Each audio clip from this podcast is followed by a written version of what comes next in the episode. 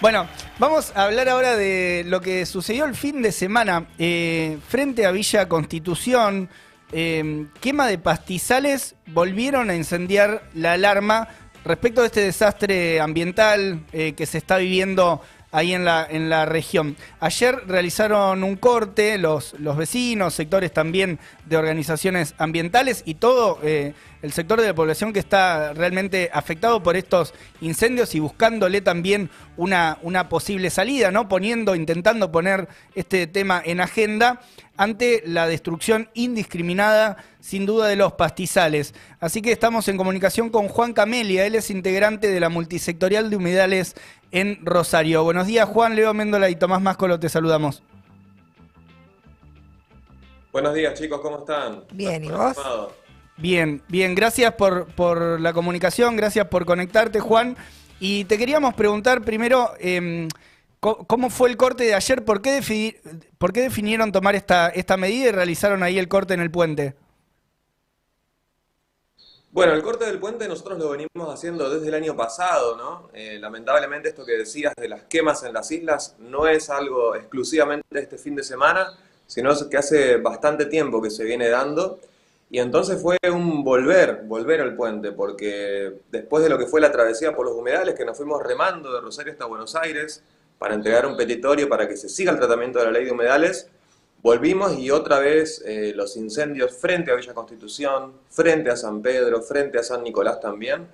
Así que, bueno, en este contexto de campañas políticas también, eh, la idea es como presionar lo más posible al arco político para que se tome realmente eh, este reclamo que es, que es, tan importante y que no es de la multisectorial humedad, es un reclamo social por la preservación del humedal, por la preservación de la vida en el humedal. ¿Qué, se sabe de estos últimos, digamos, de los últimos hechos, de los últimos eh, incendios? ¿Se sabe algo de, dónde comenzaron? ¿Si era, en tierras eh, privadas, en, territorios, terrenos privados o también en, terrenos públicos? Nosotros tenemos datos de, la gente que nos, está, nos manda a nuestras redes sociales eh, y dicen que donde se estuvo quemando, ahí frente a Villa Constitución sobre todo, son terrenos privados de, eh, gente que hace ganadería. Mm. Eh, esos son a través de las redes sociales. ¿Y cuál fue el impacto que tuvo en, los vecinos de Villa Constitución o mismo también el impacto que genera en toda lo que es la ciudad de Rosario? Bueno, uno de los temas también, ¿no? Estamos en medio de una pandemia a nivel global, que estamos todos muy atravesados por, por esta situación tan terrible que estamos viviendo.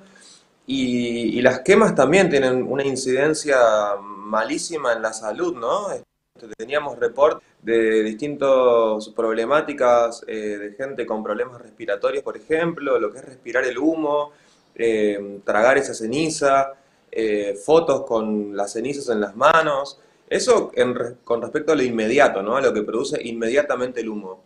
Y más en el, en el largo plazo, pensar que el humedal es el ambiente que nos da de beber el agua que tomamos 20 millones de argentinos, ¿no? Claro. Entonces, si en estas empiezan a proliferar actividades contaminantes, bueno, es obvio que eso va a resentir la calidad del agua que tomamos los argentinos y las argentinas. Por eso es tan importante el humedal, porque de ahí, entre otras cosas, eh, sacamos agua para beber, ni más ni menos. Juan, y los incendios son, son noticias que, vienen de, años anteriores también. ¿Los gobiernos de Perotti o, el gobierno municipal, ¿qué, respuesta le da frente a esto? Y la respuesta la verdad que es muy pobre.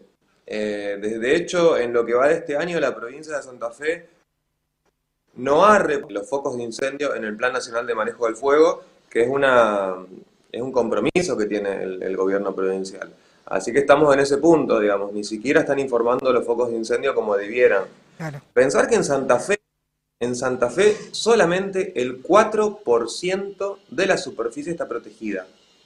El 4% de la superficie en Santa Fe está protegida solamente.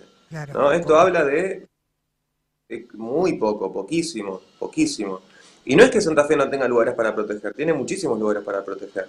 Lo que acontece es que en realidad se, tiene un pensamiento más cortoplacista, en mi opinión, ¿no? de, explotar la tierra a, como de lugar eh, y bueno, y sin pensar en el, en el futuro ni en la salud de la población. ¿Cuáles son, por ejemplo, las zonas que, que, están protegidas? Esta diferenciación que haces entre bueno, un, 4% de, de, zonas eh, eh, protegidas y el resto, digamos, que están eh, liberadas, digamos, para la, para la actividad privada. O sea, esa es un poco la lógica. Claro, todo, todo territorio que no esté explícitamente normado para que sea una reserva para estar protegido, evidentemente queda en las manos del mercado y de, los, y de los intereses eh, tenemos una pequeña reservita nueva acá también frente a Rosario, por suerte, que es santafesina, eh, en las Islas Mástiles.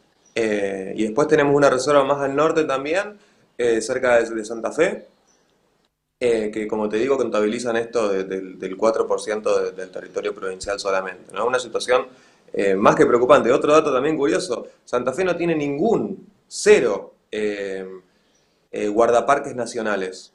Ninguno. Esto habla un poco de la, de la visión productivista, yo digo cortoplacista, ¿no? Que claro, claro. Este, este, gobierno. Sí, que evidentemente tenemos que torcer, ¿no? Porque no puede seguir así.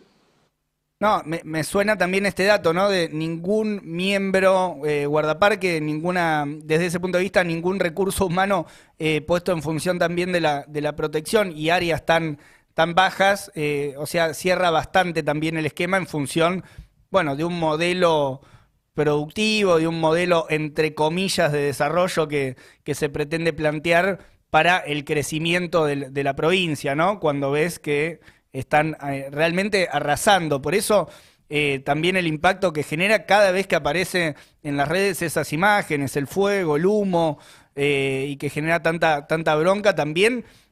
Sobre todo por la falta de medidas que se están tomando hasta el momento. Estamos en comunicación con eh, Juan Camelia, que es integrante de la multisectorial de humedales en Rosario. Y Juan, ligado a esto y a esta problemática, ¿qué explicación le encuentran ustedes? Bueno, decías también que fueron parte de, este, de esta actividad que se realizó en su momento, vinieron remando desde, desde allá hasta, hasta Ciudad de Buenos Aires, hubo una marcha acá por la ley de humedales. ¿Por qué te parece que está en este momento cajoneada de la manera eh, de la manera en que está, digamos, frenada esa, esa ley, ese proyecto de ley? Bueno, lo más preocupante es que ya a esta altura ni siquiera hace falta hacer eh, adivinaciones, porque lo han dicho muy claramente los legisladores cuando les preguntamos adentro del recinto del Congreso de la Nación qué era lo que pasaba con la ley que no avanzaba, ¿no?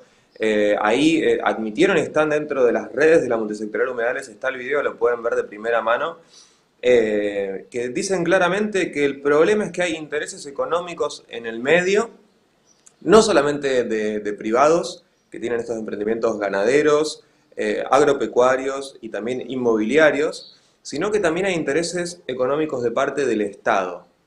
¿no? Digamos, el Estado en este momento está en una carrera loca por conseguir dólares, porque estamos en una situación financiera a nivel internacional bastante apremiante, eh, y entonces se piensa a este territorio como la posibilidad de extender eh, la barrera agrícola y de producir este, en, este, en estos territorios. ¿no? Es una cuestión meramente económica que soslaya, como digo, la importancia de los humedales para lo que es el equilibrio ecosistémico. El humedal es un ambiente vital, la conservación y la reproducción de la vida, porque como está gobernado por el agua, y el agua es la principal fuente de vida, en el humedal se reproducen infinidad de especies que, como digo, tienen un importantísimo, vital en el equilibrio ecosistémico, algo que en estos tiempos está muy amenazado, ¿no? como sabemos, por el cambio climático y distintas situaciones de contaminación que están realmente en un estado muy avanzado.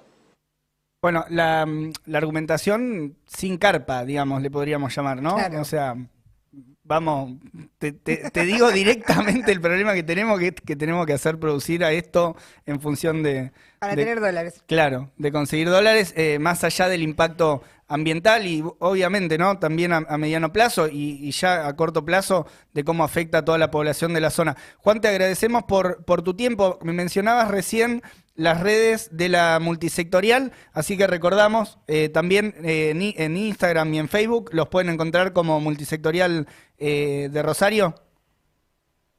Multisectorial Humedales. humedales estamos. Multisectorial Humedales en Rosario. Así es, Multisectorial Humedales. Chicos, muchas gracias por el contacto, sigamos de cerca este tema. Y a mí me gustaría aprovechar también para decir esto, preguntarle a la gente si escuchó a su candidato, si escuchó a su candidato hablar de las quemas, hablar de las problemáticas ambientales. En este momento de, de elecciones, aprovechemos para hacer estas preguntas. Claro. Con De- todo. desde el Frente de Izquierda somos una lista 100% verde. Te respondo yo como candidato también, ¿eh? Gracias, Juan. Un abrazo. Un abrazo. Hasta luego. Saludos.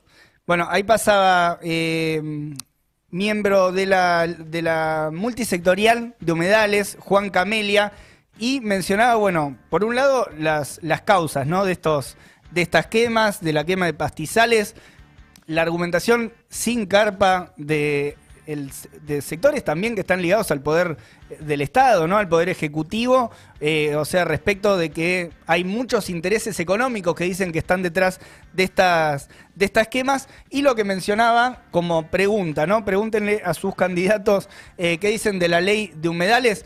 Bueno, eh, hemos tratado, que charlamos, ¿no? También eh, la cara durez de Cabandier, por ejemplo, Claro. eh, ministro de Ambiente, quien eh, alrededor del hecho que habían sido la llegada de los carpinchos al Nordelta también había dicho que se trate la ley, que se discuta como si no tuviera ninguna responsabilidad, y también los sectores que, como decías vos, venimos peleando y poniendo esto en la agenda. Bueno, vos como candidato acá en Ciudad de Buenos Aires y también, bueno, ni hablar Miriam Bregman, Nicolás del Caño ahí levantando la bandera de que se trate la ley de humedales y empujando este debate público. También estuvieron en la marcha que se realizó acá cuando había terminado esta mm, caravana de yates que habían llegado desde el río Paraná hasta Ciudad de Buenos Aires para poner en debate la ley de humedales y que se trate ya para evitar que siga sucediendo esto que sucedió ahora en Villa Constitución.